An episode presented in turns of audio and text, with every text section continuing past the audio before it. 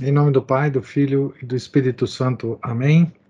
Ave Maria, cheia de graça, o Senhor é convosco. Bendita sois vós entre as mulheres, bendito é o fruto do vosso ventre, Jesus.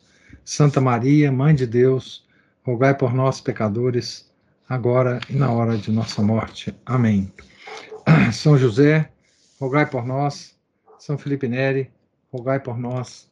Nossa Senhora de Fátima, rogai por nós. Em nome do Pai, do Filho e do Espírito Santo. Amém.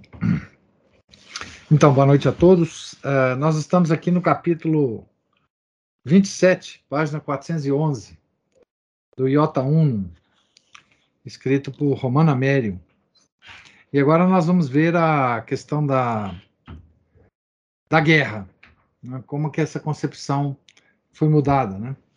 Nós vimos anteriormente a questão da pena de morte, do suicídio, né? E agora da guerra. Ah, o cristianismo e a guerra, item 191. A mudança ocorrida na concepção da guerra pode ser considerada um desenvolvimento homogêneo, ainda que em muitas manifestações da opinião católica e em alguns documentos episcopais, ela pareça mais um saltus in aliud, salto para algo diferente. Esse desenvolvimento homogêneo permite compreender o sentido legítimo do adágio. O que não era pecado pode se tornar pecado e vice-versa. Essa conversão é possível não porque mude a lei moral, mas porque mudam as circunstâncias que fazem a ação mais ou menos ou nada culpável, e também porque os conhecimentos morais do gênero humano com o crescimento da reflexão, geram novas consciências e novos deveres. É a doutrina clássica que as circunstâncias mudam a qualidade dos atos. O mesmo ato é virtuoso no matrimônio, culpável na fornicação e ainda mais culpável no adultério. E para usar exemplos mais modernos, dirigir um veículo em estado de embriaguez era considerado pecado venial nos tempos de estradas desertas, mas se torna pecado mortal em tempos de estradas com grande movimentação e com grande perigo no tráfego. Na avaliação moral que se faz da guerra, são as circunstâncias que mudam a espécie e fazem com que seja ilícito aquilo que em outras circunstâncias era lícito e virtuoso no passado. A condenação absoluta da guerra é, entretanto, alheia à tradição católica. A profissão militar não é proibida pelo Evangelho, sendo praticada por cristãos. Muitos santos mártires foram homens de armas e considerada ocupação honesta por todos os padres. Ocupação honesta, o fato de ser soldado, né, militar, soldado general, né? Apenas em movimentos de veia maniqueia e de tintura herética, a guerra começou a ser considerada ilícita. Até a regra de São Francisco, até a regra de São Francisco admite portar armas em defesa da pátria. Sem falar em toda a teologia católica, desde Santo Agostinho até Santo Tomás e Taparelli da Zeglio. O Aquinate, discorrendo sobre os atos que rompem a concórdia entre os homens, qualifica a guerra de modo meramente negativo, estabelecendo que nem sempre é pecado. Santo Agostinho, numa passagem do Contra Faustum, identifica a, na injustiça, não no ato de matar, a iniquidade da guerra. Aqui tem um trecho em latim de Santo Agostinho que eu vou ler em no, no, na nota em português. Né? O que de fato se deve condenar na guerra? Que homens destinados, em todo caso, a morrer, morram agora para que os derrotados sejam governados na paz? Condenar isso é próprio de covardes, não de homens religiosos. A vontade de fazer mal, a crueldade da vingança, o ânimo incontrolável e implacável, a ferocidade na rebelião, a ânsia de domínio e outras coisas similares. Isso é o que se deve condenar na guerra. Então, Santo Agostinho. Né? Pio XII, no discurso do Natal de 1949, depois de ter proclamado que todos, eh, abre aspas, todos os violadores do direito devem ser postos num isolamento infame à margem da sociedade civil, fecha aspas, denunciou com força o falso pacifismo, abre aspas, a conduta de quem abomina a guerra por sua atrocidade e não também por sua injustiça, prepara o êxito do agressor. A guerra não pode ser o pior dos males, exceto para quem adota a visão irreligiosa que considera a vida e não o fim transcendente da vida como o bem supremo e, equivalentemente, o prazer como destino do homem. A guerra é certamente o mal, e a Igreja a coloca com a fome e a peste entre os flagelos dos quais quer preservar os homens. Leão XIII, na encíclica Plecara Congratulaciones, de 1894, denuncia a inutilidade das guerras e preconiza uma, uma sociedade dos povos e um novo direito internacional, são memoráveis as lamentações de Bento XV por causa da horrenda carnificina e do suicídio da Europa, além da denúncia do massacre inútil, na nota de 1 de agosto de 1917. Bento XV foi o Papa da, durante a Primeira Guerra Mundial. Né? Então, aqui ele coloca, resumidamente, né, o Romano Américo, a posição da igreja né, em relação a guerra, muito resumidamente, né? A guerra em geral, né? Então a igreja não é contra a guerra, né? Então, palavras do Pio XII, né? A, a, a conduta de quem abomina a guerra por sua atrocidade e não por sua injustiça prepara o êxito do agressor. Isso é Pio XII, né? em 1949. Então aqui ele, ele, digamos, resume, né? Item 192. Pacifismo e paz. Cardeal Poma. Paulo VI, João Paulo II. Por conseguinte, não é próprio da Igreja pacifismo absoluto, que absolutiza a vida, mas o pacifismo relativo, que condiciona a paz e, naturalmente, também a guerra à justiça. Mas o mais valente faltor do pacifismo, apoiador né, do pacifismo, Erasmo de Roterdã, na Querela Patis e na paráfrase do Pater Noster, ensina ao contrário, que, abre aspas, não há paz injusta que não seja preferível à mais justa das guerras. Fecha aspas. Então, Erasmo de Roterdã, né? Renascença, né? Erasmo de Roterdã foi foi é, contemporâneo de Lutero, né? até um certo admirador de Lutero. Além disso, difundidas correntes de opinião têm sustentado esse irenismo absoluto, invocando em seu favor apoiadores em altos postos. O cardeal Poma arcebispo de Bolonha, escreveu no Observatório Romano de 4 de maio de 1974, abre aspas, não há nada mais contrário ao cristianismo que a guerra. Nesta, que é a síntese de todos os pecados, a soberba se encontra com o desencadeamento de instintos inferiores. Fecha aspas. Mas afirmações assim, tão carentes de distinções e de senso histórico, são contrárias a séculos de cristianismo. A reconhecida santidade de guerreiros, como Joana d'Arc, e a celebração da Guerra Justa, feita por Paulo VI, um documento especial pelo quinto centenário da morte de. Skanderbeg. Nome pelo qual ficou reconhecido Jorge Castriot comandante militar albanês vencedor dos turcos.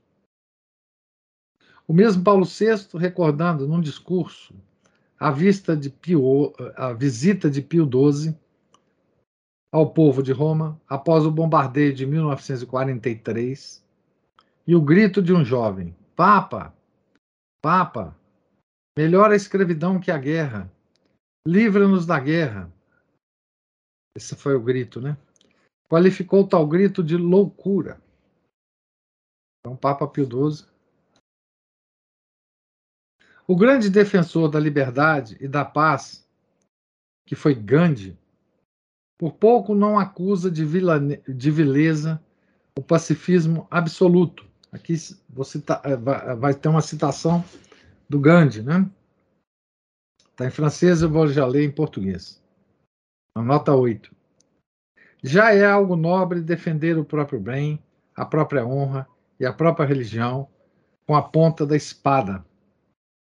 É ainda mais nobre defendê-los sem buscar fazer mal ao malfeitor mas é imoral e desonroso abandonar o companheiro, o companheiro e, para salvar a própria pele, deixar seu bem, sua honra e sua religião à mercê dos malfeitores.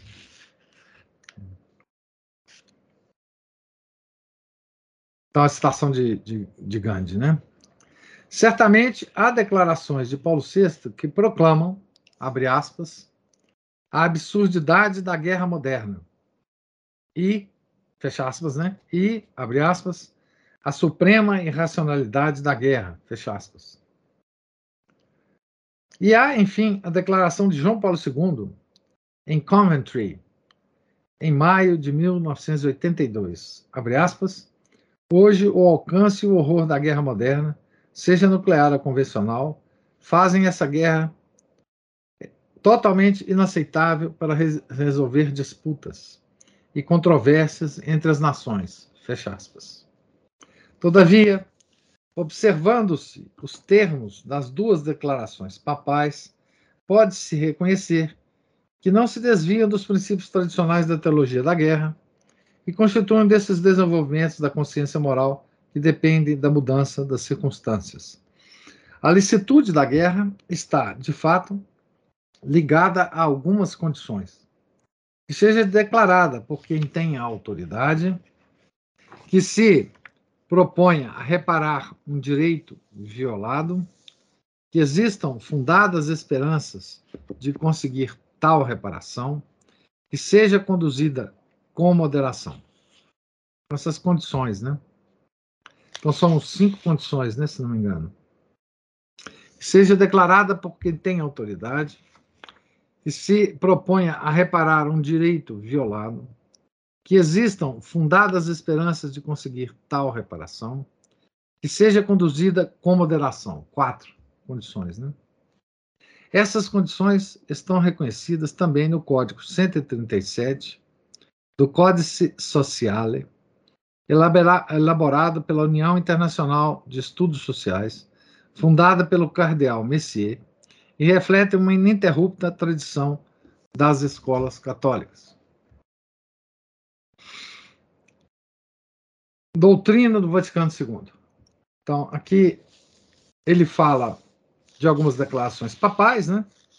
Cita até Gandhi aqui, da, do Cardeal Poma, que vai ao contrário de tudo, né? E cita as condições para uma guerra, digamos, justa, né? Item 193, a doutrina do Vaticano II. O Vaticano II, aqui ele está citando a Gaudium Spes, item 79 e 80, confirmou a licitude da guerra defensiva. Condenou a guerra ofensiva empreendida como meio de resolver contendas entre nações e, por fim, proscreveu sem exceções, a guerra total, sobretudo a atômica. Aqui tem uma nota, explica assim: essa condenação da guerra imoderada tem um análogo na condenação que o Concílio de Latrão, segundo Concílio de Latrão, sob Inocêncio II, lançou em 1139 contra artem ilan mortiferam et deu et balastar, balastariorum et sagittariorum. Aquela arte mortífera e odiosa para Deus dos operadores de catapultas e dos arqueiros. A condenação prova o desenvolvimento da consciência moral, que vai se aperfeiçoando nas várias relatividades históricas. Prova, entretanto, também a ineficácia da ação da igreja nesse campo. A ineficácia é similar àquelas das proscrições da guerra, decididas no Pacto de 1919, no Pacto Briand-Kellogg de 1928 e no Estatuto da ONU de 1945.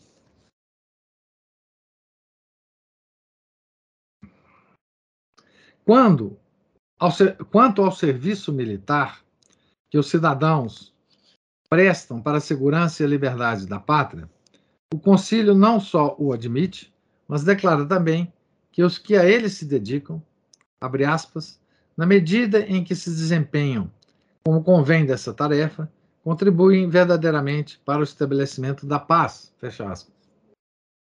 Foi por causa da violação de uma das condições, de uma das condições mencionadas anteriormente, que o direito de guerra teve de ser reexaminado na, com mentalidade totalmente nova e que o concílio afirma, abre aspas, toda a ação bélica que tende indiscriminadamente à destruição de cidades inteiras ou vastas regiões e seus habitantes, vastas regiões e seus habitantes, é um crime contra Deus e o próprio homem, que se deve condenar com firmeza e sem hesitação. Fecha aspas. A guerra total é vedada também no caso de legítima defesa. E por falta de moderação, torna-se também ilegítima. O concílio que ensina que a guerra de defesa contra a agressão é lícita enquanto, abre aspas, não houver uma autoridade internacional competente e dotada dos convenientes meios, fecha aspas, ensina também que essa se torna ilícita quando tem em vista o extermínio total do inimigo. São, portanto, condenados às guerras empreendidas ofensivamente para resol resolver um litígio. E a guerra não ofensiva ou defensiva, conduzida sem a moderação, sem a moderamen inculpate tutela, tutele. Literalmente, a moderação da proteção sem culpa, significando a moderação que deve ser utilizada, estou lendo a nota número 12, na violência com que se defende legitimamente a pessoa ou a propriedade. Não é, todavia, condenada a guerra defensiva conduzida com aquela moder, modera, moderarem, moder, moderamen. Como pode acontecer com todas as coisas afetadas pelas circunstâncias, a valoração moral da guerra também sofre alteração, nesse caso, pela nova circunstância da existência da guerra total. Antigamente não se imaginava né, é, a guerra total, a guerra de destruição total do inimigo. Né? Ninguém tinha é, tecnologia, força suficiente para empreender uma guerra é, de destruição total. Né? É isso que ele está dizendo aqui, né? Aqui notarei que já no Vaticano I foi proposto estabelecer que, abre aspas, qui bellum incipiate anathema sit. Quem começa uma guerra seja anátema, né?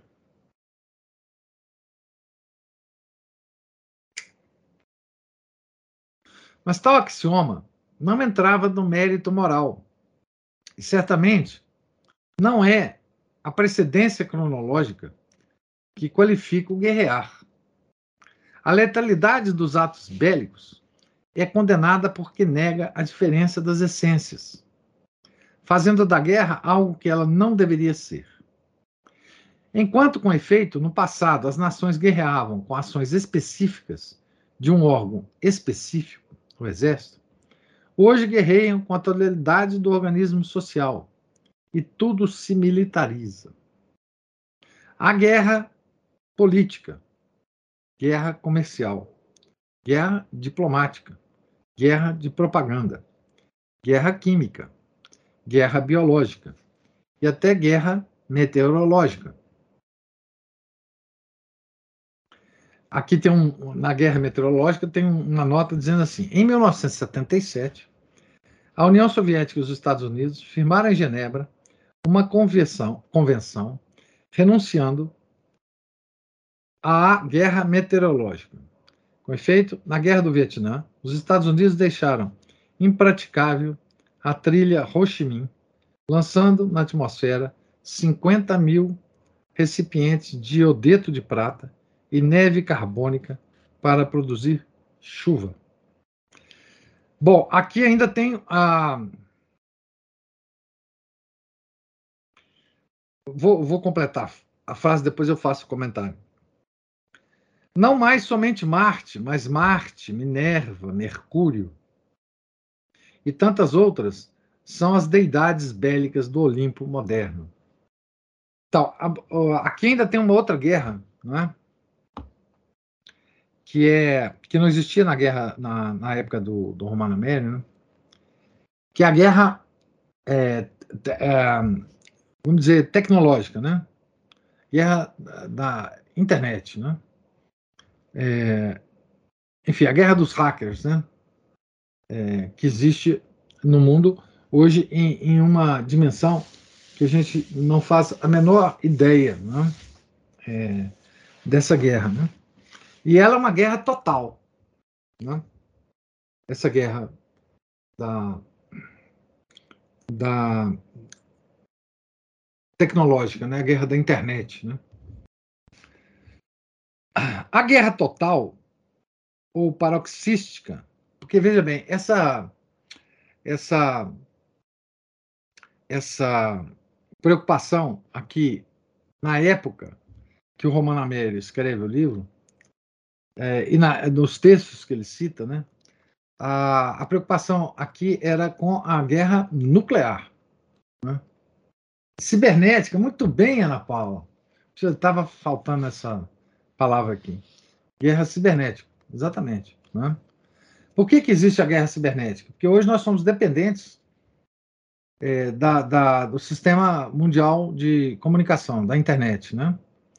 Nós somos é, quando eu digo nós somos dependentes, não quer dizer que é, eu, eu sou dependente porque eu consumo todo dia o YouTube, o, o, as redes sociais. Não. É porque toda a movimentação de todos os bens do planeta, todos os pagamentos para esses bens, toda a logística de transporte desses bens, de onde eles são produzidos, para onde eles são consumidos, todo o sistema elétrico mundial, todo o sistema de transporte de petróleo, toda a energia do mundo depende, tá certo?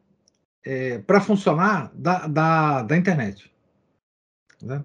Todo o sistema bancário, todo o sistema de transferência de fundos, tudo, tudo, tudo hoje depende da internet. Então, não é simplesmente eu vou ficar sem internet dois dias e vou enlouquecer, não. É porque a internet não pode parar. Se ela parar, nós é, morreremos. Nós sem comida, sem nada. É, é assim que é, se dá o mundo de hoje. Né? Juliana fala assim: é absurdo.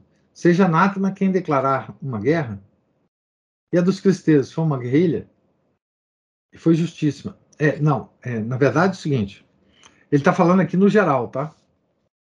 Ele está falando uh, no geral. E ele está falando que, no, no, veja bem, no próprio Concílio Vaticano I foi proposto, não foi, não foi decidido, foi proposto esse anátema, né? Qui bellum incipiate anátema sit. Tá? Ele não está falando de guerra santa, inclusive, aqui. Ele não está falando de guerra. Isso, mas Pode falar. Foi isso aí que eu achei absurdo. Desculpa interromper, porque senão depois eu não consigo não, tá. voltar. Tá, Mas tá. essa declaração de que é, seja anátema quem declarar guerra, né? é um, um negócio muito doido. Mas veja bem, os cristeiros, como os vendeanos, eles não declararam guerra. Eles reagiram.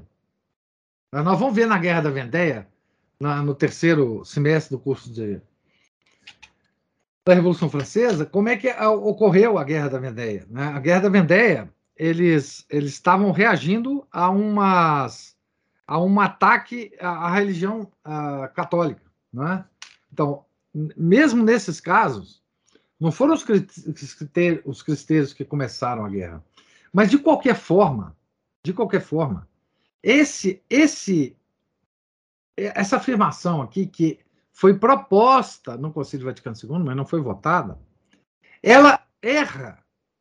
Ela erra no sentido de que as, as coisas não são exatamente assim, não é? Quem começa a guerra, porque quem começa a guerra pode ser um povo que já está é, completamente cercado pelo outro povo que está tentando aniquilá-los. Então eles têm mesmo que, que, que, que começar a guerra. Né? É, exatamente. Os cristãos reagiram a atos de guerra do governo mexicano. E, e foi o, o, o caso na, na, Guerra da Vendéia também. Né? Nós vamos ver. Então, é... então, a questão não é quem começa a guerra. Por isso que está errado esse, esse, esse, essa proposição do Concílio uh, Vaticano I, né? Que não foi. Agora, então, é que eu entendi. Com essa explicação que o senhor deu, agora é que a minha compreensão eh, foi é. resolvida. Porque eu pensei até que eu tivesse entendido errado. Não, porque veja bem o seguinte: eh, eh, imagina que nós estamos numa guerra agora, né? Na guerra da, da Ucrânia. Imagina que o, o Putin não declara guerra à Ucrânia, mas cerca a Ucrânia toda evita que todo, todos os bens é, entrem na Ucrânia. Ora, a Ucrânia vai ter que declarar guerra. Vai, vai ser a primeira a declarar a Rússia. Mas porque ela já estava sendo uh, atacada, não com exército, mas com atos de guerra. Enfim. E os atos de guerra hoje se multiplicaram de uma tal forma, em termos de sofisticação, que que o texto que o, o Romano Amélia apresenta, ele já está desatualizado, não em termos morais e princípios, né? mas em termos efetivos, né? porque é, o Romano Amélia não imaginava que 40, 50 anos depois que ele escreveu o livro, nós teríamos uma capacidade tão grande. Ele está preocupado aqui com a guerra, com a guerra é, é nuclear, né? Mas veja o que está acontecendo com a Rússia, vocês vão entender. Né? Como é que o, o Ocidente está tá reagindo à, à invasão da, da Rússia à Ucrânia? Ela está sufocando, o Ocidente está sufocando a Rússia. Né? Ela cortou os meios de pagamento da Rússia. Todas as empresas estão fechando na Rússia. Né? Todos os bens, assim, as empresas de de, de alta tecnologia, né, Apple, uh, Microsoft, etc. As empresas de, de transporte, né, os, os cargueiros, os containers não estão mais saindo da Rússia. Então, assim, a guerra hoje, ela, ela se complicou muito, né, porque você pode dizer, mas o Ocidente não está em guerra com a Rússia. Sim, mas as sanções que a Rússia está tá sofrendo agora são, são, é pior do que se os Estados Unidos invadissem a Rússia, porque vai quebrar a Rússia. Vai estilhaçar o, o, o sistema, todo o sistema de bens e serviços russos. Né? Não sei o que, que isso vai dar, mas eu digo que está acontecendo agora. Né? Tirou a Rússia do sistema internacional de pagamento. Significa que a Rússia não pode pagar por nenhum bem que ela queira adquirir.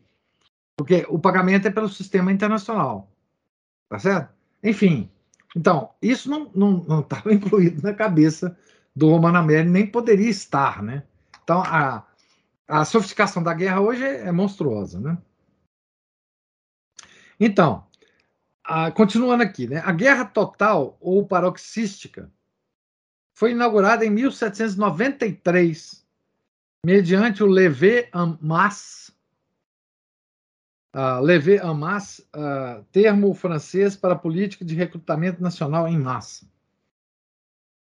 É, com o recrutamento dos homens e das forças econômicas, com o incipiente recrutamento das almas graças à propaganda. Então, a primeira vez, né, que houve esse recrutamento em massa, o serviço militar obrigatório nasceu lá, né, na, na França revolucionária. Né? Não sei se vocês sabem disso, mas foi lá.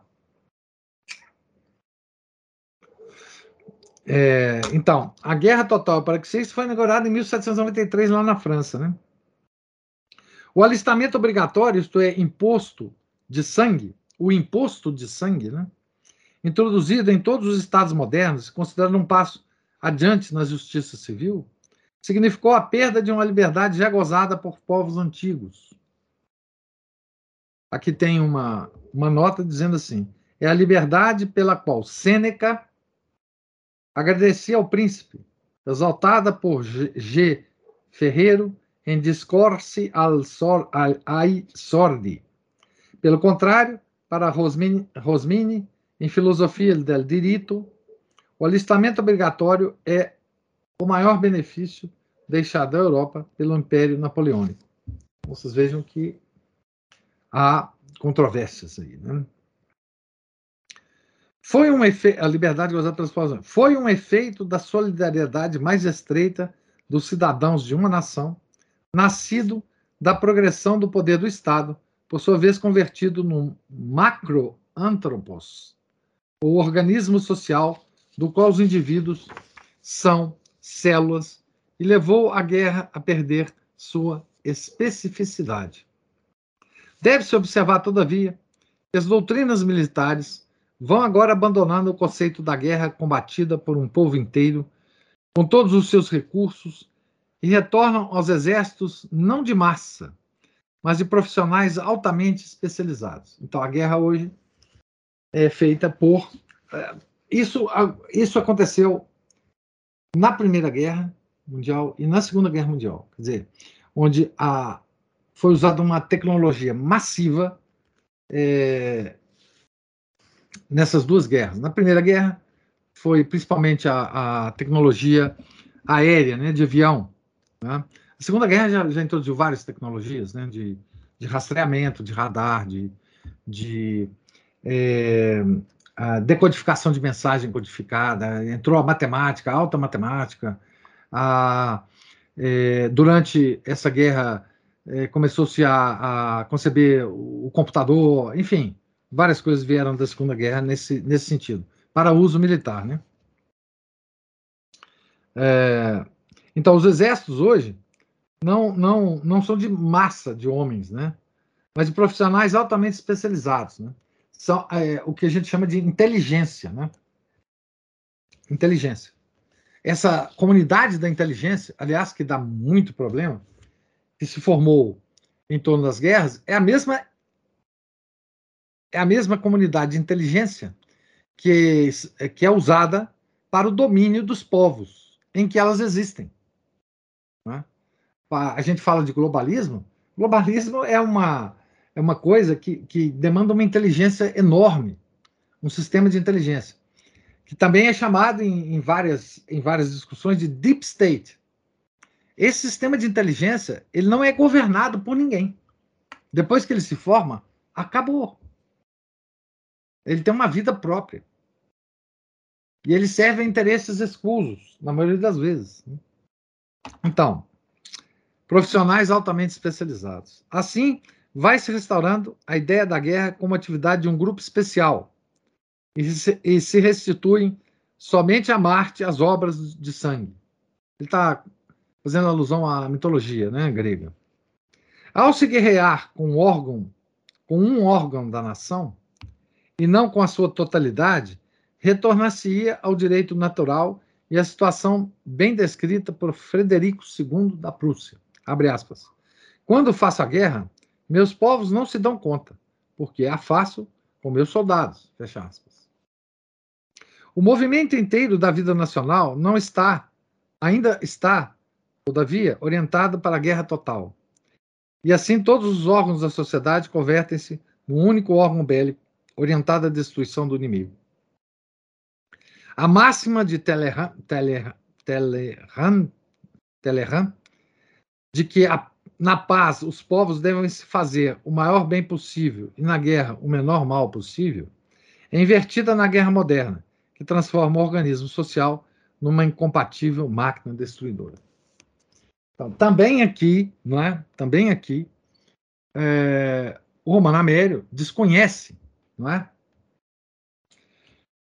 Uma diferença de, da atualidade para a época que talvez ele não tivesse noção do que do que viria a ser esses sistemas de profissionais altamente especializados. Né? Esse sistema de profissionais altamente especializados, eles hoje formam uma comunidade internacional que está acima de qualquer poder. Eles são, de fato, o poder. Nenhum presidente de um país eleito pelo povo tem o poder de sequer mudar minimamente a situação. Essa máquina de guerra, em tempos de paz, ela é usada para escravizar, o, próprio, o próprio povo que a paga com os impostos através de propaganda, através de interesses comerciais das empresas. Né? As, as próprias empresas, as grandes conglomerados, eles contratam essas pessoas. Né? É, é, o deep state. Isso existe em todo lugar. Tá certo? Mesmo na Rússia, quem controla lá é o deep state. Certo? O Putin agora está morrendo de medo do Deep State lá, dele ser deposto.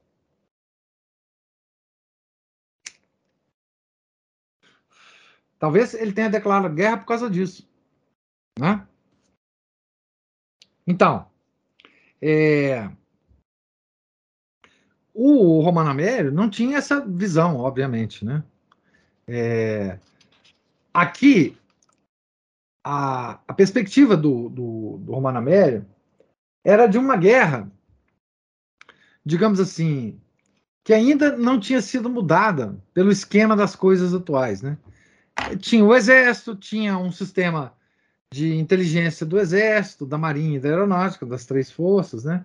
Mas eles não tinham ainda. Veja, o Eisenhower, que foi general, né? Que foi presidente dos Estados Unidos, ele, ao sair da, da presidência, ele alertou o povo americano contra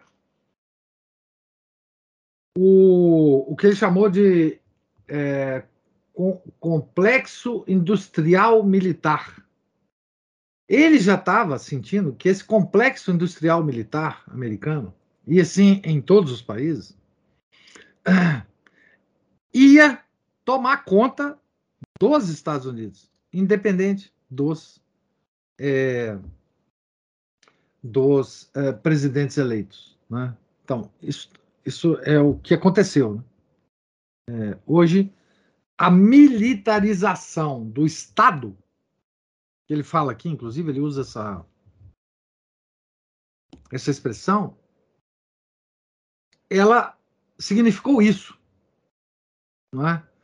É, nós militarizamos o Estado e esse, essa turma porque essa turma são os profissionais altamente especializados da inteligência e as empresas é, que fabricam os instrumentos é, é, de guerra. Tá certo? Então, isto que hoje se formou, que Eisenhower previu lá na década, final da década de 50, hoje é a realidade do mundo, em todo o país. Em todo o país. Né? Inclusive, há guerras forjadas por esse sistema desse complexo industrial militar. Né? Guerras absolutamente inúteis, que são forjadas por isso. Né? Nós temos várias uh, que, que nós lembramos agora, né? A, a guerra do Iraque, enfim. Né? Pois bem, item 194, as aporias da guerra. As, as coisas, aporias é uma coisa, é uma, uma contradição em termos, né? As contradições da guerra. A moralidade da guerra, portanto, está sujeita a duas condições: que seja justa, e só é justo o uso da força quando utilizada para repelir uma agressão, e que seja moderada, e não há direito de guerrear que não se submeta à obrigação da moderação. Não encontraremos aqui, não entraremos aqui a examinar a teoria de Luigi Sturzo na obra La, Communauté Internationale et le droit de guerre.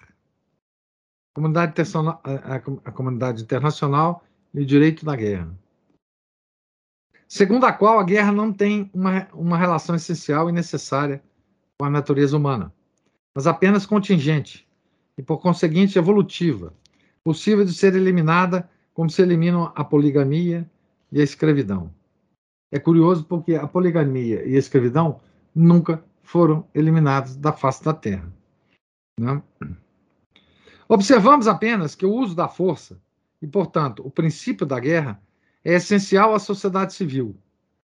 Esta ordena a comunidade ao bem comum mediante a lei, mas também reprime os violadores e, no ato de reprimi-los, mesmo que não consintamos com Hobbes, reconhece o dever, o seu dever primário. Se como ensina a filosofia católica da etnarquia, etnarquia é, explica a nota aqui, Sociedade de nações congregadas para o bem comum por um, um impulso natural. Então, a, como ensina a filosofia católica da etnarquia, os povos do mundo devem desistir de sua pretensão de soberania e submeter-se a uma autoridade supranacional. Aqui tem outra nota dizendo: ver a citação do Vaticano II mencionada no tópico precedente. Então, vou ler de novo, vou começar de novo a frase que eu parei para duas notas. Se como ensina a filosofia católica da etnarquia, os povos do mundo devem desistir de sua pretensão de soberania e submeter-se a uma autoridade supranacional, é impossível tal sugestão, se, tal sujeição, se essa autoridade não tem poder de reprimir eficazmente os violadores, isto é, de guerrear contra o membro rebelde. Como, na atual organização imperfeita da convivência internacional, a guerra é lícita para os Estados individuais somente para repelir a ofensa a seu próprio direito de serem Estados. Para a sociedade etnárquica, a guerra é lícita apenas para reprimir os ataques aos direitos dessa etnarquia. Então, a etnarquia é, é o que se tenta implantar hoje através dos organismos internacionais, né? o governo mundial, né? Para que os estados abrem mão da sua soberania para se uh, submeter a uma autoridade supranacional. Né? Então, é, aqui ele opõe então a questão dos estados que eles têm uh, direitos, né? A uma guerra lícita, né? Segundo alguns, entre eles Gaetano, a nação que guerreia ou legítima defesa, realiza um ato de justiça vindicativa, de modo que o beligerante que faz a justiça, persona gerit iudices criminaliter agentes, faz o papel de alguém que julga um criminoso. Então, a nação que guerreia por legítima defesa faz o papel de alguém que julga um criminoso. E aqui vocês podem observar que toda essa discussão ela tem pontos em comum com a discussão da pena de morte que nós fizemos na aula anterior, tá certo?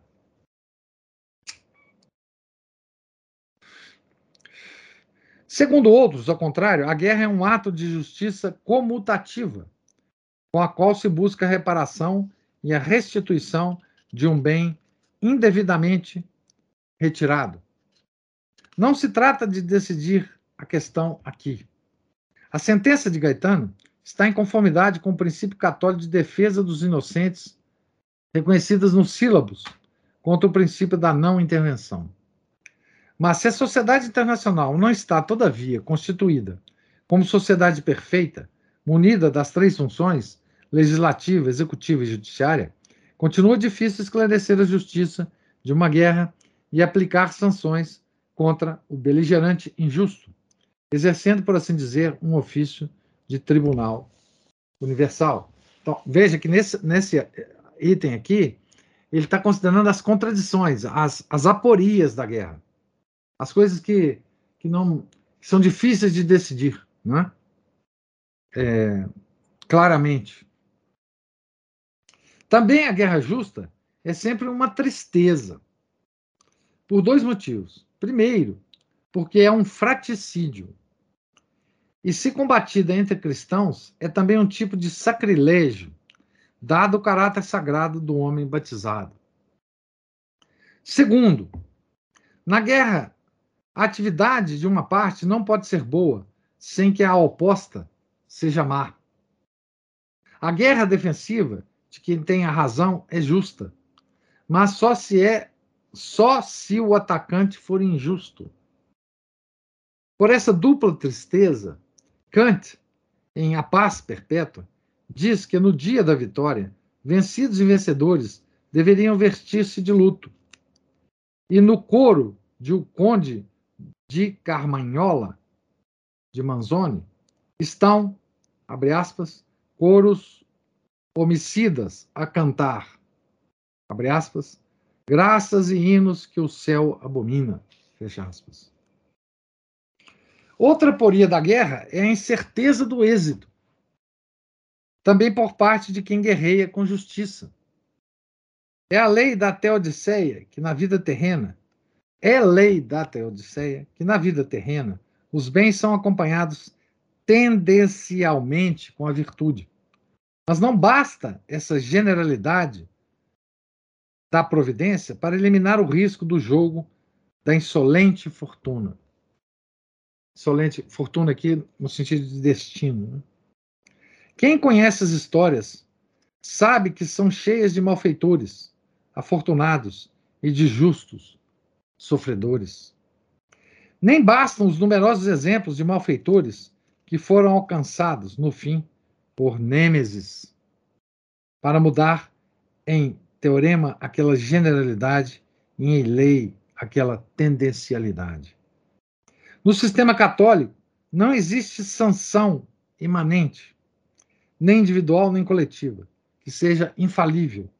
E o homem virtuoso está seguro apenas na esperança. Por causa da incerteza do êxito bélico, o conflito é incerto até o final. E o deus Marte é homericamente. É, aqui tem uma expressão grega, né? Que eu não vou tentar nem, nem pronunciar, mas tem uma nota que diz assim: o deus Marte é homericamente travesso, caprichoso, inconstante. Aloprósalos. Aloprósalos. O resultado pode depender de um minúsculo fato casual, no qual se encerrava o poder definitivo do momento. Pelo caráter aleatório de seu efeito, a guerra tem semelhança com o jogo segundo Manzoni, Manzoni, deveria ser classificada justamente com, esse, com este pela economia política. Por isso, o efeito útil da guerra poderia ser obtido sem a guerra, excluindo a irracionalidade que lhe é característica e que, se, que a assemelha, por esse lado, ao duelo. Filologicamente, bellum é igual a duellum. Guerra é igual a duelo, né? Além disso, as razões que mostram que a guerra não é boa em si são as mesmas que ensinam o modo de obter aquele efeito útil sem a guerra. O coeficiente de fortuidade do êxito bélico, possível de ser reduzido, talvez, mas não eliminado, torna irrelevante o fator quantitativo das forças antagonistas.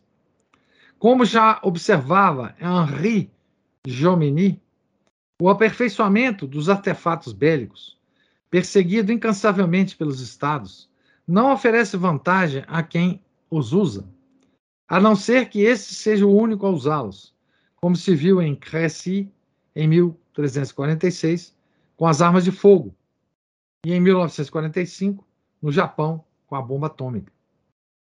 Com a multiplicação das novas armas, não se faz senão acumular um coeficiente comum aos dois termos de uma proporção, sendo que o resultado final permanece o mesmo. Aumentam, assim, o custo e a letalidade dos armamentos, mas não a probabilidade de sucesso, sempre dependente da fortuna nas coisas e do valor nos homens. A guerra de três contra três não teria êxito diverso daquela de milhões contra milhões. Que eu tenho uma observação a fazer nesse parágrafo, que é o seguinte: é, aqui se passa uma coisa curiosa com a. Veja bem, nós nessa. Um exemplo, inclusive, dessa guerra atual, né? Vocês vejam que a Rússia e os Estados Unidos têm um arsenal bélico monstruoso. Um arsenal nuclear, bélico nuclear. Monstruoso. E foi construído durante décadas. Né? E. Mas que ele é, exceto se nós encontrarmos uma, um louco varrido pela frente, ele é, ele não pode ser usado. Nós chegamos numa, numa outra poria, né? Aqui é o seguinte: o, o mundo tem tantas armas nucleares hoje que ninguém tem coragem de usá-las, porque o primeiro que acionar o gatilho é, está decretando o fim do mundo. Porque assim, a, porque o outro vai lançar também as armas nucleares e aí o mundo vai acabar. Simplesmente assim. Né? A vida na Terra vai acabar. Não tem como não tem como sobreviver a uma detonação de, do arsenal é, nuclear que Rússia e os Estados Unidos têm. Então, é uma coisa curiosa, porque o arsenal militar que foi construído pelos dois polos, né, e por vários outros países periféricos, ele não garante vantagem numa guerra, porque ele não pode ser usado. Ele não pode ser usado. A menos, enfim, que seja a vontade de Deus, mas é, não há como usar esse arsenal. Então, são armas, digamos assim, que tem um custo monstruoso, né? É, é, e que, que, que, tem que ficar parado. Tem que ficar parado. Né? É só como demonstração de força. Né? Tá certo? Então, é, nesse sentido, é, é, o, o Romano Américo tem, tem razão aqui, né? Quer dizer, ele diz, né, o, o custo e a letalidade dos armamentos não significa a probabilidade de sucesso. Hum? Certo? Então, é, item 195. A aporia da guerra moderna. Voltaire. Pio XII. Impossibilidade final da guerra moderna.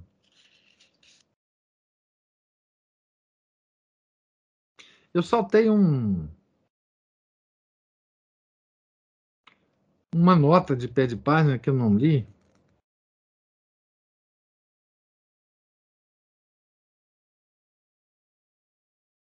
Que é a, a, a nota 22 aqui, que foi referida lá em cima.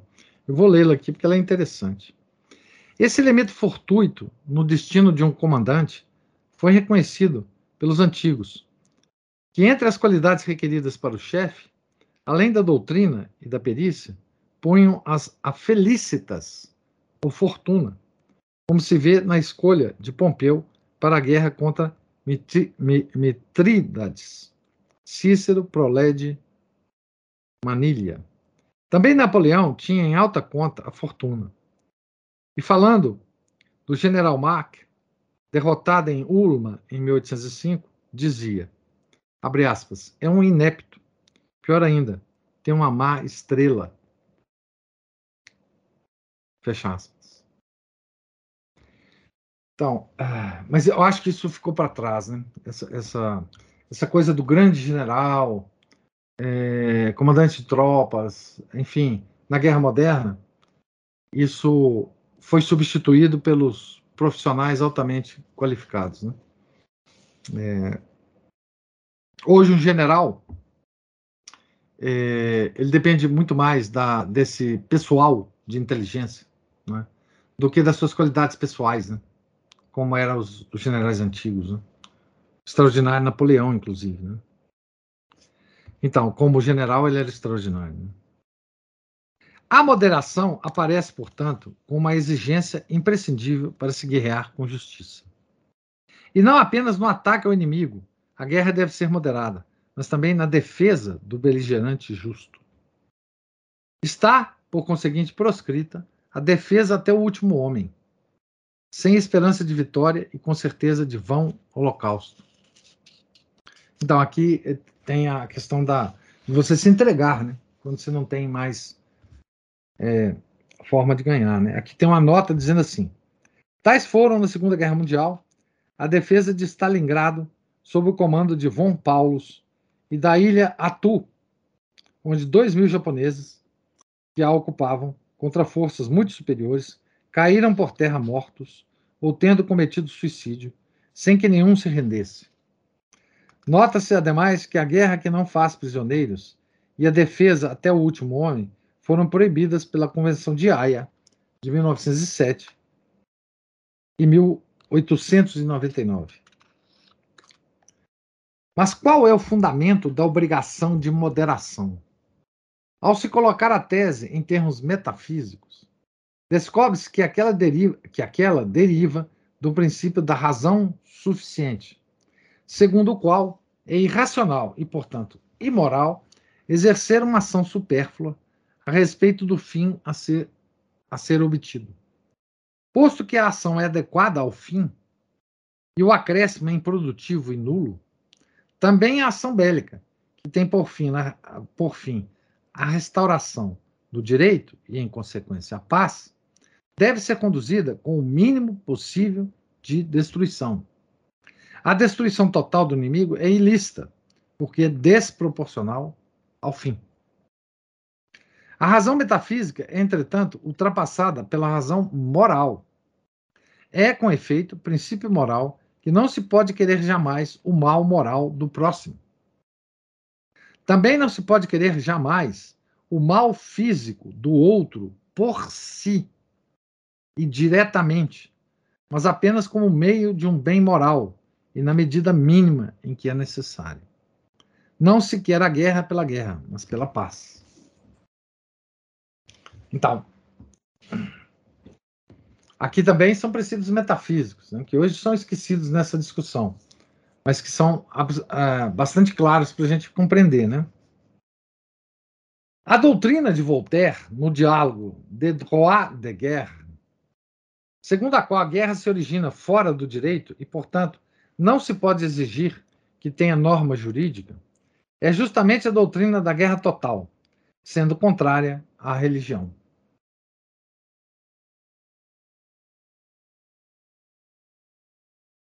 É, se, quer, se quer espaço, é, vá para a guerra, né? O Daniel colocou aí. Se vis pace para bellum. É, exatamente. A, a, a, não se quer a guerra pela guerra, mas pela paz. Né? Doutra, bom, então já li isso aqui. Como assinala Guido Gonella, a guerra justa que surge de um princípio moral extrairá desse princípio a própria norma, precisamente a moderação, que tem uma nota é, no Guido Gonella, não, é, no Guido Gonella, que fala, ah, só dá a, a citação, a, a fonte da citação do Guido Gonella aqui. Revue de Droit International. Então, e aqui se manifesta a aporia. Quem guerreia dentro das vias do direito contra um agressor que luta sem moderação será prejudicado no confronto e sucumbirá ao ataque de quem atua com mais maldade. Isso aqui é a aporia.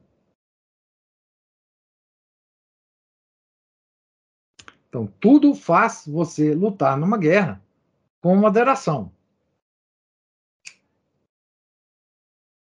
Mas se o seu inimigo não luta com moderação, como é que você vai ganhar essa guerra? Certo? Você, você vai sempre perder a guerra se você está lutando com moderação, mas com um inimigo que não luta com moderação. Essa é a aporia.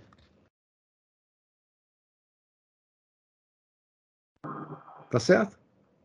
Ô, professor, Salve Maria. Salve Maria. É, isso aí me lembrou a própria guerra da Vandéia mesmo, né? Que o, o pessoal liberava os prisioneiros e tal, e via os revolucionários e. A Vendéia, exatamente. É, a Vendéia. Nós vamos ver a Vendéia, como é que foi. Que os católicos sempre lutaram com moderação, tentando salvar é. os inimigos, tentando salvar os quem eles alvejavam, tentando salvar inclusive a alma, né? É, se não fosse por isso, certamente eles teriam ganhado, né? É pois é, exatamente. Os Bolsonaro eram totalmente moderados, né? O, pois é. Jarus, né? Exatamente. A guerra da Ventura uma. Seu microfone está fazendo um barulho miserável aqui, viu, meu caro? Então. Boa, Daniel. Você deu um exemplo que nós vamos ver mais para frente, né? Então, como fazer isso, né? Quem guerreia dentro das vias do direito contra um agressor que luta sem moderação será prejudicado no confronto e sucumbirá ao ataque de quem atua com mais maldade. O que aconteceu, né? A eficácia da guerra justa estaria anulada por sua própria justiça. Essa é a aporia, né? A condição de moderar o efeito letal excluiria a possibilidade de vitória e proibiria também o empreendimento da guerra defensiva. A justiça é a proporção entre o sacrifício necessário para estabelecer o direito e a compensação por havê-lo estabelecido. Portanto, quando falta tal proporção entre os meios e o fim, torna-se vítima de quem não tem outra saída. Tolerar a injustiça pode então se tornar virtuoso e obrigatório. Pio XII o ensina explicitamente. Então, aqui tem a citação em francês, já vou lê-la em português. Na nota 25 da página 420. Não basta ter de se defender contra uma injustiça qualquer para utilizar o método violento da guerra. Quando os danos implicados por esta não são comparáveis aos da injustiça, pode haver a obrigação de sofrer a injustiça. Esse foi um discurso de 19 de outubro de 1953. Na 16ª sessão do Ufficio Internazionale de, Documentazione de Medicina Militare. Está aí, né? É, foi o que acabou de, acontecendo com os vendeanos, né? Guerra revolucionários versus conservadores. Os últimos sempre perdem devido ao apego aos meios morais. Sim, é isso. Né? No caso da Vendée, foram os revolucionários franceses, que não tinham moral nenhuma, é, contra um povo católico. Né? É, ah, enfim, então não, não, não, havia não havia desfecho é, diferente do, do que houve. Né? A aporia da guerra moderna é manifesta. É legítimo defender-se fazendo guerra, mas quem faz guerra está obrigado à moderação. Portanto, destinado a sucumbir diante de um agressor arrogante e imoderado. As circunstâncias viciam a guerra defensiva com imoralidade e suscitam a obrigação de submeter-se à injustiça. Há exemplos antigos e modernos de tal submissão claro e inequívoco é o de Pio IX, em 20 de setembro de 1870. Legítimo, mas condenado por muitos, o do rei Leopoldo III da Bélgica, em junho de 1940. Deve, portanto, ser absolutamente proscrita toda a guerra, já que hoje ela não pode ser senão imoderada? É a pergunta. E devem ser vetados todos os atos de guerra defensivos, mesmo que apenas em seus estágios iniciais?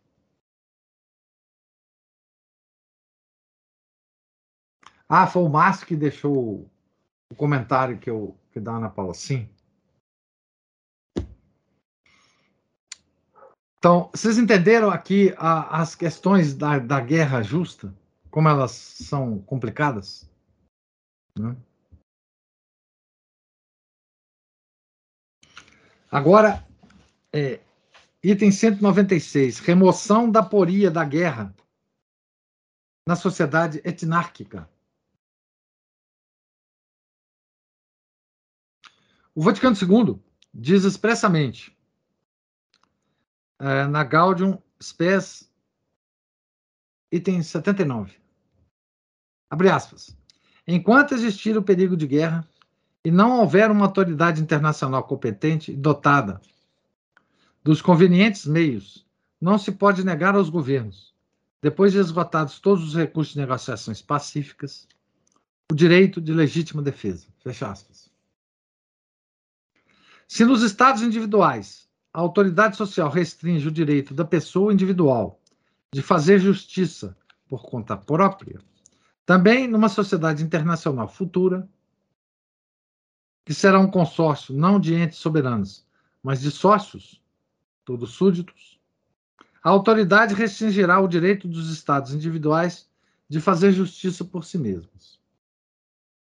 Do estado selvagem em que ainda jaz a comunidade dos povos, o gênero humano deve organizar-se numa perfeita societas populorum, sociedades dos povos, desejada por Leão XIII e delineada em concreto por Bento XV, segundo a tradição da teologia católica da Idade Média, até Soares, de Campanella até Taparelli da, da Zeglio. A guerra não será assim eliminada, fique claro, mas saber-se-á que quem guerreia para fazer justiça por si mesmo, como se fosse soberano, é injusto, e a guerra conduzida contra ele pela, pela, unidade, pela única autoridade terá o caráter de justiça. O uso da força por parte da autoridade etnárquica, com o propósito de reprimir o violador da justiça, é o princípio da ordem e da paz internacionais. As sociedades nacionais desfazem-se na anarquia quando a autoridade perde o uso da força. A sociedade etnárquica, não menos. Aqui tem uma nota. Eu vou comentar isso depois. Maria Vismara, Lazione Politica dell'ONU, 1946-1974, Pádua, 1983, mostra com vastíssima documentação que o único sucesso claro da ONU foi a solução do problema do Congo, porque obtido com o uso da força, empregando-se 15 mil homens que, em tempo relativamente breve, deram conta da secessão promovida por Tsombe, em Katanga, e por Lumumba, em Kasai. A ação firme do secretário-geral, Hammarskjöld, eu não sei como é que fala esse nome, teve efeito graças ao uso da força militar internacional. Então, a proposta da, da criação de uma autoridade mundial, né? É uma loucura, né? Mas foi proposta. Por dois papas, inclusive, né? O Bento XVI também falou sobre. O Bento XVI também falou sobre isso numa encíclica chamada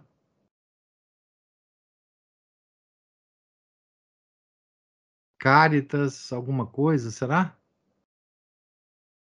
É, tem uma encíclica do Papa Bento XVI que ele que ele propõe essa autoridade mundial, né? João Paulo II ensina que a solução da aporia da guerra moderna só é possível mediante o reconhecimento de uma autoridade etnárquica. Essa, mundial, né? Aqui na mensagem para a Jornada da Paz, Observatório Romano, 21 de dezembro de 1981. Mas o Papa vê a Sociedade de Nações como um instituto de diálogo e de negociações, algo que ela já é. enquanto silencia a respeito da força, que é, entretanto, a espinha dorsal essencial da autoridade. Não parece, por outro lado, que o Papa proscreva a guerra defensiva, já que, se o fizesse, inauguraria uma vacatio legis, pela qual o mundo estaria abandonado à iniciativa dos maus. As palavras do Papa em Coventry não condenam a guerra defensiva, como tampouco a condena o concílio, mas sim a iniciativa de quem apela às armas, atômicas ou convencionais, com o intuito de resolver por si mesmo as controvérsias. Quem, porém, atacado se defende, usa a força com pleno direito. Todavia, por causa da obrigação da moderação, a aporia subsiste. A exigência de organizar o gênero humano em etnarquia descende do princípio a que se atém todo o nosso arrazoado, o da dependência do dependente, sua dependência do direito, da lei moral de Deus. A parte deve se limitar a ser parte. Os estados, como se exprime sugestivamente Smuts, teórico, teórico juntamente com Wilson, da Sociedade das Nações, na qual grandes espíritos como Giuseppe Mota reconheceram um ideal cristão de universal filantropia internacional. Devem se limitar à sua verdadeira natureza, não de todo, mas de partes, não de soberanos, mas de súditos, não de microdeuses, mas de criaturas. Então veja bem. Ah, bem, a ideia da igreja dessa autoridade, né,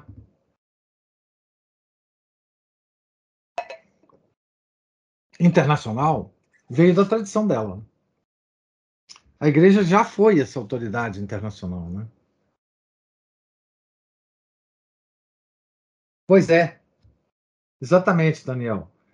Ou seja, por você fugir da, da poria da guerra, só numa etnarquia, só num governo mundial, né? só numa autoridade mundial. Mas por que, que a igreja, por que, que o, o, o Romano Américo está falando isso? Né? É porque a igreja já foi essa autoridade. A igreja já foi a, a solução de todos os conflitos. Né? Essa autoridade, ela não pode ser qualquer autoridade. Ela tem que ser uma autoridade espiritual. E eis aí o problema. Tá certo? Eis aí o problema. Porque a, as nações elas têm que aceitarem ser súditas de um governo mundial. Isso é um problema monstruoso, né? Tá certo? Essa autoridade não pode ser uma autoridade. Aliás, tem um capítulo do livro do Chesterton chamado a coisa. Eu não vou achá-lo aqui. É um livro sobre o Papa. Ele começa o livro seguinte, dizendo assim: se o Papa não existisse, nós tínhamos que criar essa instituição, papado.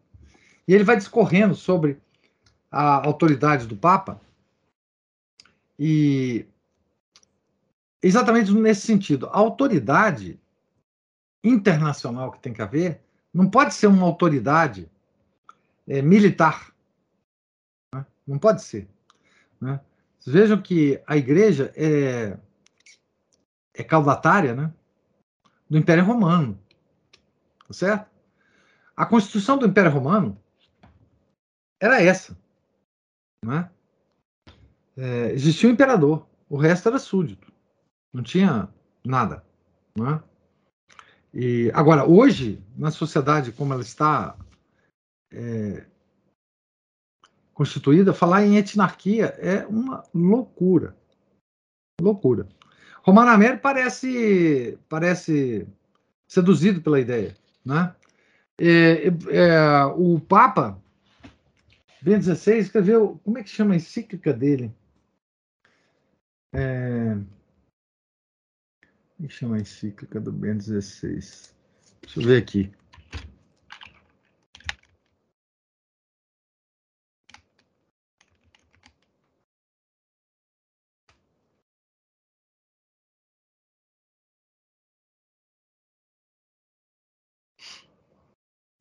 Caritas in veritate. Tá certo? Caritas. Não, peraí, calma. Tem outra aqui. É, Vaticano contém encíclica. É. Eu acho que é Deus Caritas Est. Essa é a encíclica dele. É, que é que ele defende essa ideia do, do governo mundial. Também. Tá certo? Então, existe uma tradição né? é, na igreja. E eu achei muito curioso, porque é, Inocêncio II e São Gregório VII foram uma espécie de líderes mundiais. Mas dada essa folclorização inviável. Pois é, não, a igreja.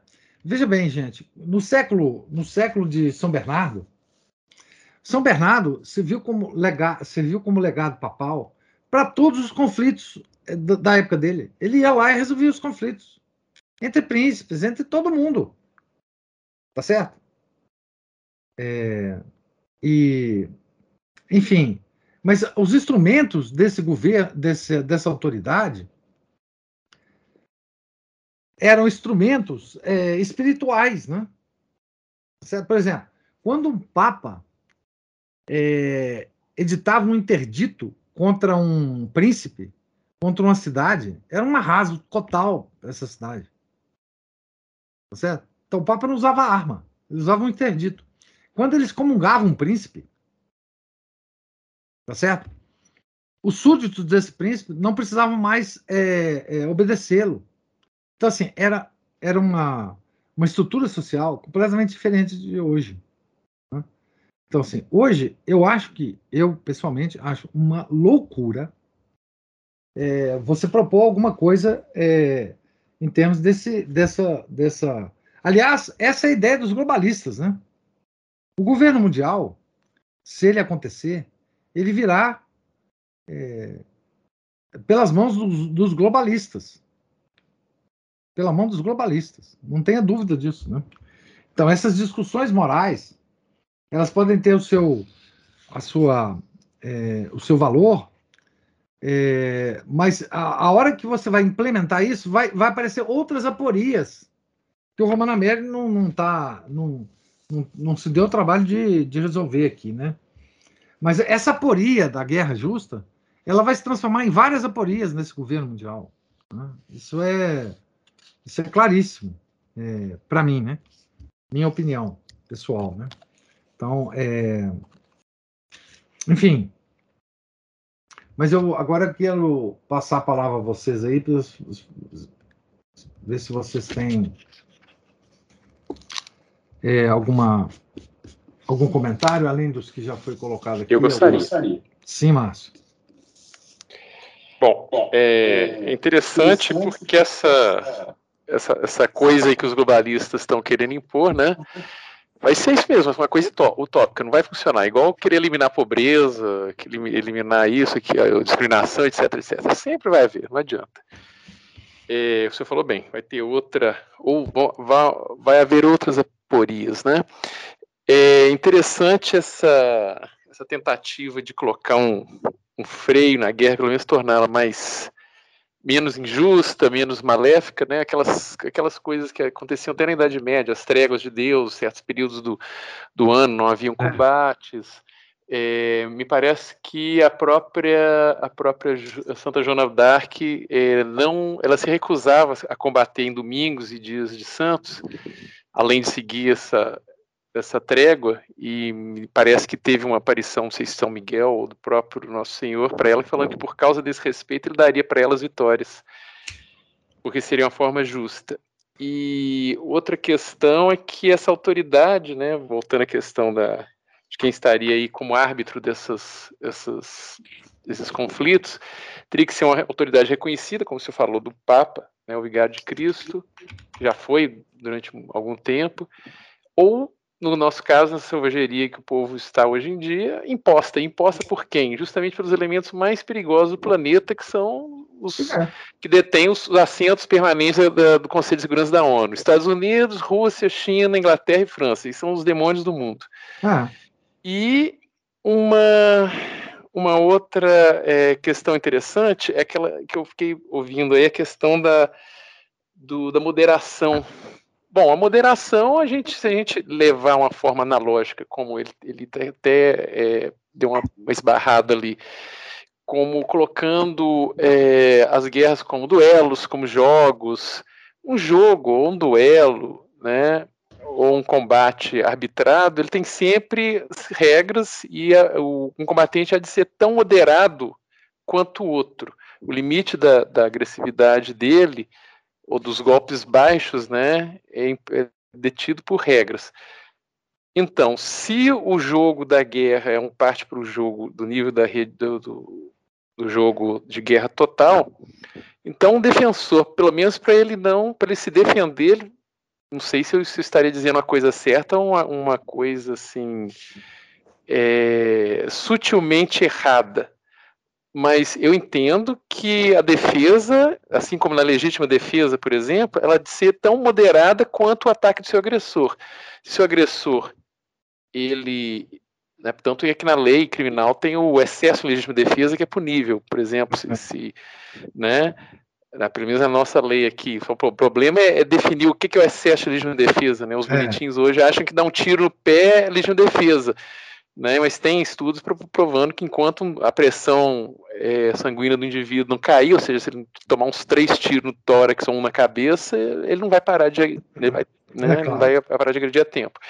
Então eu penso que às vezes que a questão, aí tem uma questão perigosa, porque o uso da moderação vai ser tão moderado quanto o seu agressor. Se ele faz guerra total, a sua moderação será guerra total também. É. Mas aí eu queria que o senhor me, nos esclarecesse um pouquinho aí e falasse um pouquinho mais sobre Não, isso. mas não é, por isso, por isso dá aporia, né? Se fosse assim, não teria aporia. Quer dizer, o que ele fala aqui é que moderação é um conceito que deve ser usado na guerra justa. E você não pode ultrapassar esse, essa linha. Se você ultrapassar essa linha, você começa a participar de uma guerra injusta. Daí a aporia. Quer dizer, quem está lutando com moderação sempre perderá a guerra para um inimigo que não usa a moderação. E é justamente por isso que ele define o seguinte: essa aporia só será retirada se tiver um elemento externo julgando aqueles dois, aquelas duas forças é, lutando uma contra a outra. Como no boxe, né? No boxe, você tem, é, você tem um, um, conceito de moderação. Você não pode ultrapassar certas, certos limites. Mas quem julga isso é o juiz. Tem um elemento externo. Agora, na guerra entre nações, não tem elemento externo. Então, ele está dizendo, por isso, que precisa haver um juiz do boxe externamente. Quem é o juiz da guerra? Tem que ser uma autoridade mundial. Porque ela tem que ver, é, ela tem que olhar para o mundo inteiro e ver os países que estão em guerra e julgar aqueles países. E intervir se um país está tá atacando o outro imoderadamente. É daí que ele, que ele, que ele fala do governo, a tinarquia, que é o governo mundial. Então, essa essa questão, gente, essa é uma questão insolúvel no ser humano. E veja bem, mesmo na época em que a igreja, mesmo em épocas em que a igreja ela é, exerceu esse poder moderador, as guerras não acabaram. Certo? As guerras não acabaram. De fato, não acabaram. Né? Então, veja, aqui a, a, a, própria o estudo sobre a ONU, né, de 1946 a 1974, ele está dizendo assim: a ONU não serviu para nada para moderar as ações beligerantes entre os Estados, exceto num, local que foi o Congo, e que mesmo assim a ONU teve que usar forças militares para, para acabar com o conflito. Então ela teve que entrar na guerra. A autoridade mundial teve que entrar na guerra. Então, esse negócio é um negócio assim, complicadíssimo. Né? Se complica ainda mais com a, a questão da alta tecnologia que é usada na guerra hoje. Né? A guerra hoje ela começa muito antes da movimentação de tropas, né? por causa desse problema tecnológico. Né? A guerra, quando a gente vê a guerra acontecendo, né, imagens da guerra, ela já começou há muito tempo antes. Né? Seja na questão da desinformação, seja na questão da inteligência por trás do movimento. Né? Quer dizer, é, mais ou menos inteligência, dependendo da capacidade dos é, da, da, da, comunidade de inteligência dos dois países que estão enfrentando, né? se enfrentando. Né? Mas a Cristina, eu acho que levantou a mão aí. É, eu só queria tirar esse mérito da ONU.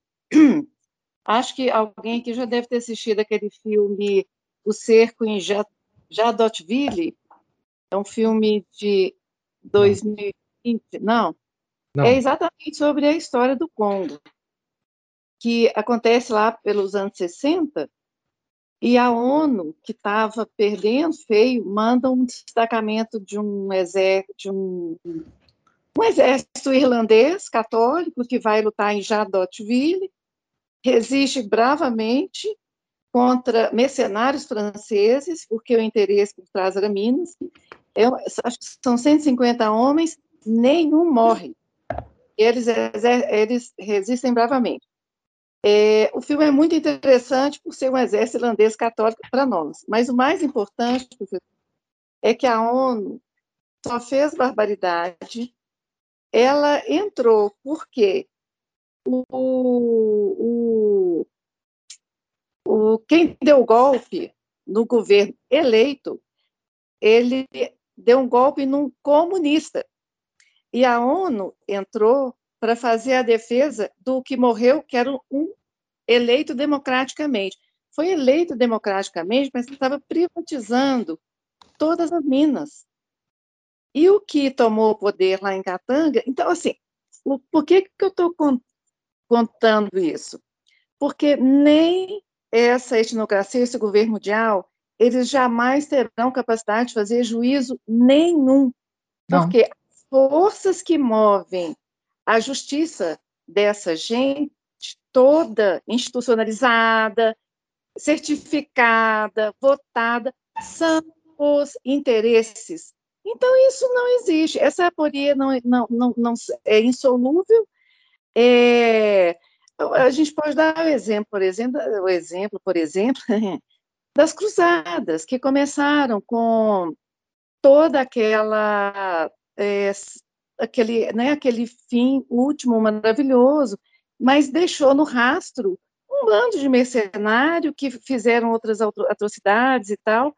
Eu acho, sabe, professor, que o Senhor da, dos Exércitos é Deus mesmo que decide de quem é a vitória conforme um mérito e uma contabilidade que nós não alcançamos. Mas deixa eu recomendar aqui esse filme, os, é, chama Jadotville. É muito interessante. Esse detalhe é, do governante assassinado e do outro que toma o poder é assim a ONU apoiando um comunista é, e com cara que é, é, é, digamos um liberal do ponto de vista aí da economia sei lá ele, porque ele não foi eleito só imagina querer impor ela abaixo do Congo uma democracia como eles fazem na África inteira é, então, maluco no mundo, professor, não tem solução. Não, a imposição de democracia no mundo é o que eles tentaram fazer no Iraque, né? O Bush lá tentou fazer no Iraque, impor uma democracia, porque era a solução de todos os problemas. Isso é uma loucura. A, a, a, democracia não é a solução de nada. Ela é, é, é nada. ela é a origem de, de todos os problemas é, mundiais hoje, né? É, é isso falou dessa né, a cibernética, a guerra. Hoje os parâmetros são outros, a guerra é outra, a mentira é outra. Então, veja a Rússia. Ela cumpriu pelo menos os três primeiros requisitos que o senhor falou aí, ali, sendo a Rússia, mentindo, atacando, é. falando que atacada, socorro. Mas ela cumpriu ali os três requisitos de, de tirando o quarto, né? É farsesco, né? As coisas são farsescas hoje.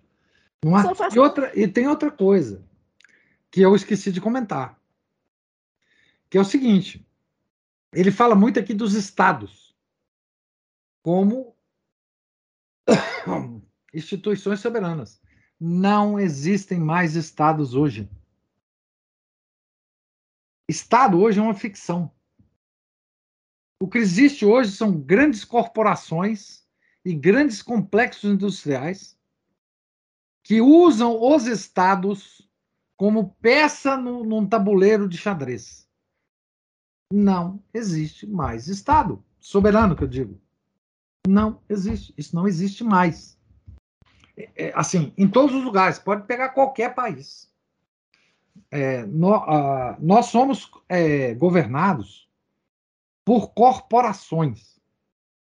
Que é claro que as, as corporações elas não querem destruir esse, essa, essa, essa ideia de Estado que a gente tem. Então, elas operam dentro desses Estados. Tá certo? E eu incluo aí, a, a, dentro das corporações, as corporações lícitas, legais, e as ilícitas. Por exemplo, o tráfico de drogas. As, as várias facções que controlam o tráfico de droga do mundo. Né? É, não é segredo de ninguém. Se você for no Congresso vamos dizer, de um país é, que a gente conhece muito bem, essas facções têm representantes no Congresso desse país. Certo? Representantes que lutam pelos valores deles. Vários foram desmascarados nos últimos anos. Um ou outro vai sendo desmascarado, mas a gente fica com a impressão de que a, Existe um Estado, por exemplo, um Estado brasileiro, existe o, a presidência da República, existe as Forças Armadas. Bobagem. Nós tivemos exemplo agora da, da, da, do Rio de Janeiro. O Rio de Janeiro é um exemplo sempre. Né? O Rio de Janeiro é, é um, um, uma cidade controlada por forças é, é, ilegítimas, não governamentais, é, corporações é, de, de tráfico de droga.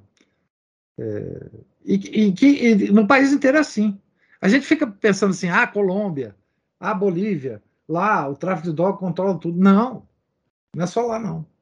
Então, incluindo, inclusive, essas corporações de grandes é, proporções que está ligada a tráfico, não só de, de, de de droga, né? Não é tráfico de arma, tráfico, enfim, né? É, que, que é um subproduto, né? É, essas, os grandes, os, as, os, os, os grandes uh, xerifes desse tráfico de, de arma, né? É um subproduto da, da, do complexo industrial militar, né? Eles inclusive precisam dessas pessoas para fazer o trabalho sujo. Né? Tem um filme com o Nicolas Cage que ele é um traficante internacional de armas. Eu esqueci agora o título desse filme. Também ele é muito bom. É, que ele mostra exatamente esse submundo. Então, hoje, Estado é, é uma ficção. É uma ficção. Né? É, é, em toda a sua extensão.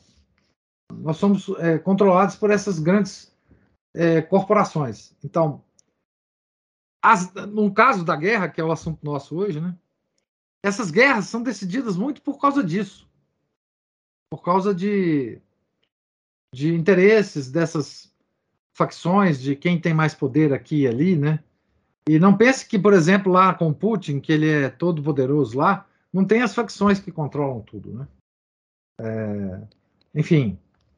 Então, hoje é muito mais difícil de, de fazer essa análise. É claro que o, o Romano Amélio não, não, não vai trazer essa discussão para cá, para dentro desse livro, porque esse livro é sobre a crise da igreja, sobre.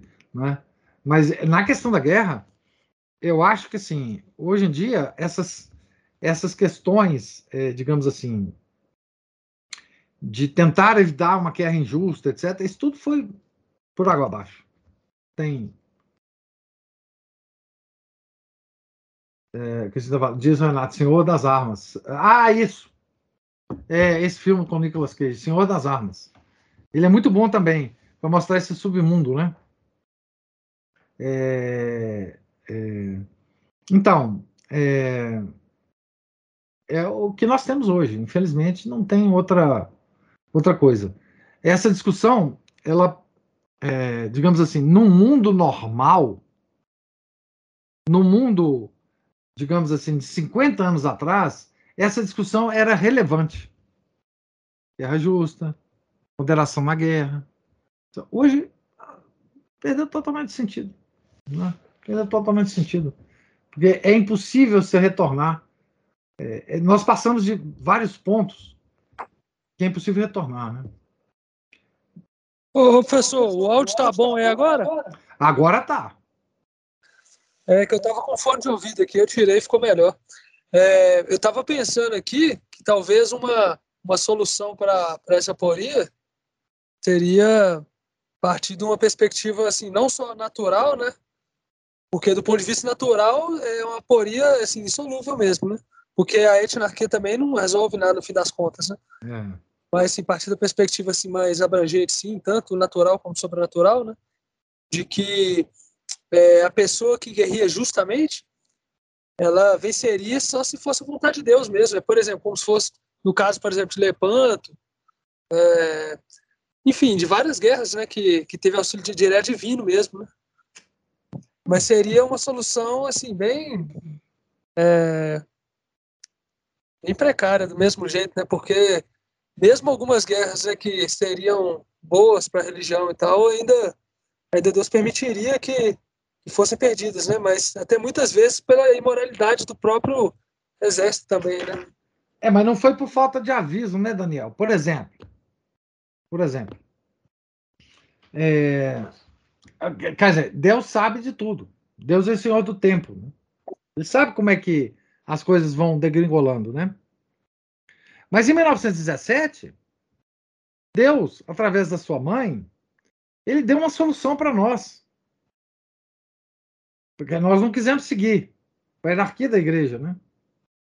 Porque ele, ela, é, a, a, a, Nossa Senhora Virgem Santíssima disse que o Papa tinha que consagrar a Rússia ao seu Imaculado Coração. Quer dizer, isso isso tem a força de mil etnarquias. Isso tem a força é de Deus. Tá certo? Quantas guerras poderiam ter sido evitadas, né? Se isso, quer dizer, quantas porque veja bem, a questão dos erros da Rússia, cada vez a gente descobre uma dimensão dessa expressão que foi usada por Nossa Senhora.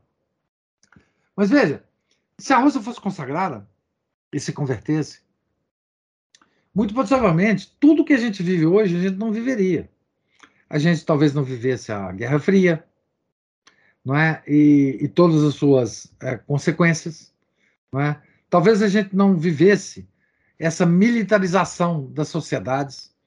Talvez a gente não tivesse hoje a, essa essa essa comunidade da inteligência nos vários países, constituindo o verdadeiro poder. Né? Talvez as corporações não fossem tão fortes assim. Quem que poderá imaginar o que, que seria do mundo se o Papa tivesse obedecido a Nossa Senhora? Não é? é como que o mundo estaria hoje? Qual seria a face do mundo hoje? Então, veja, é, Deus ele não ele não desistiu da autoridade que ele tem. Só que é o seguinte: o homem, ele, ele revela para o homem a vontade dele, e o homem tem, tem o, o a liberdade de, de é, é, resolver as questões por si mesmo. O, o, Deus não controla a vontade do homem. Né? Então, é, mas veja, se a gente pensar, porque a gente fica reclamando de que, e tem que reclamar mesmo, sempre toda para sempre agora, de que a, o Papa não consagrou a Rússia. Mas imagina se ele tivesse consagrado o tanto de problema que nós vivemos hoje que nós não viveríamos. Né? É, enfim, toda essa situação dos blocos é, internacionais, de, globalismo oriental, globalismo ocidental. É, talvez nós não vivêssemos isso, mas nós não quisemos ouvir a, o conselho de Nossa Senhora, né? Então, veja, é, isso é o aspecto sobrenatural da coisa. O aspecto sobrenatural é, é sempre o aspecto mais importante das coisas. Né? Então, todas essas questões que nós estamos vivendo hoje, aliás, como a guerra está acontecendo na Rússia, o pessoal tem lembrado de Fátima, né? mais corriqueiramente. Né? Parece que os bispos. Ucrânia, parece que os bispos. É isso que eu falar. É. Ah, pode falar então. Tinha uma chamada do, num vídeo do Taylor Marshall hoje, é, assim, bispos da Ucrânia imploram ao Papa Francisco que consagre a Rússia. É. Então, quer dizer, veja, os bispos da Ucrânia são modernistas. Eu te garanto. Mais ou menos, mas são. Tá certo? Agora que eles viram a coisa chegar no quintal deles, eles estão implorando o Papa Francisco, tá certo? Então, veja bem. Eles sabiam, todo mundo sabe que Fátima falou isso. Ninguém desconhece isso. Tá certo? É, mas agora, tá certo? É, enfim, e o que, que aconteceu com aquela declaração de João Paulo II que todo mundo falava que era a consagração da Rússia? de 1984. Cadê o pessoal que falava que isso era a consagração da Rússia? E que agora nós vamos viver um mundo de paz. 1984. Conta quantas guerras tiveram no mundo desde 1984.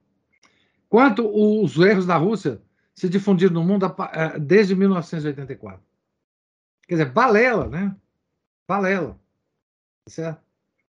Então, é, ah, é, essas questões, vistas de um ponto de vista é, sobrenatural, né, elas todas nos trazem esses pensamentos, né? Quer dizer, enfim, no início da, da Segunda Guerra Mundial, da Primeira Guerra Mundial, Nossa Senhora apareceu bem, bem antes, um mês.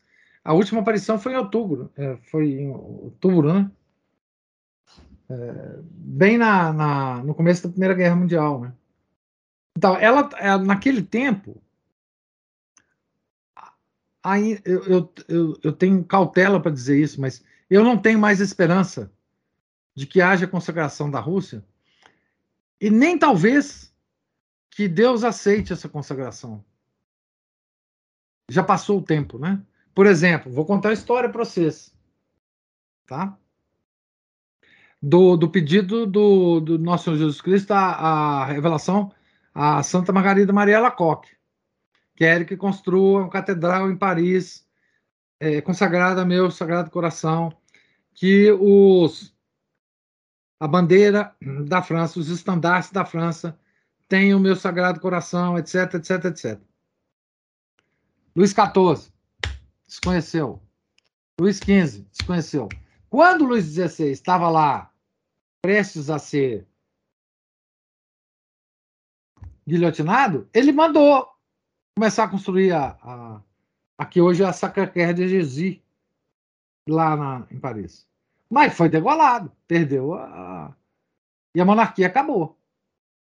Então, assim, é, eu não sei hoje se, se é possível mais, assim, teologicamente, eu não sei, não sei. Há alguns que dizem que enfim, passou o tempo né, da consagração da Rússia.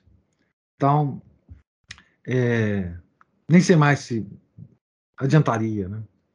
É, eu não acredito que o Papa Francisco vai fazer, mas digamos que se fizesse, não sei se, se adiantaria, não. Né? Então, assim.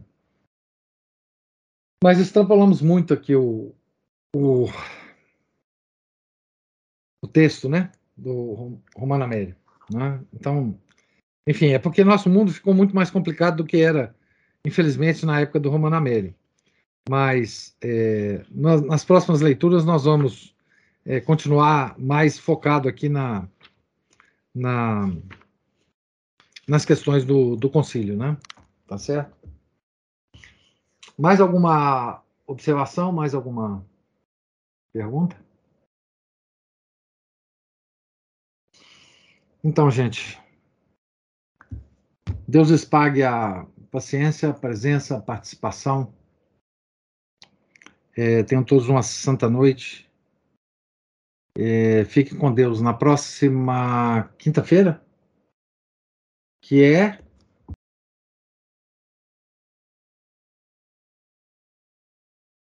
Ah, na próxima quinta-feira nós já estaremos na novena de São José, né?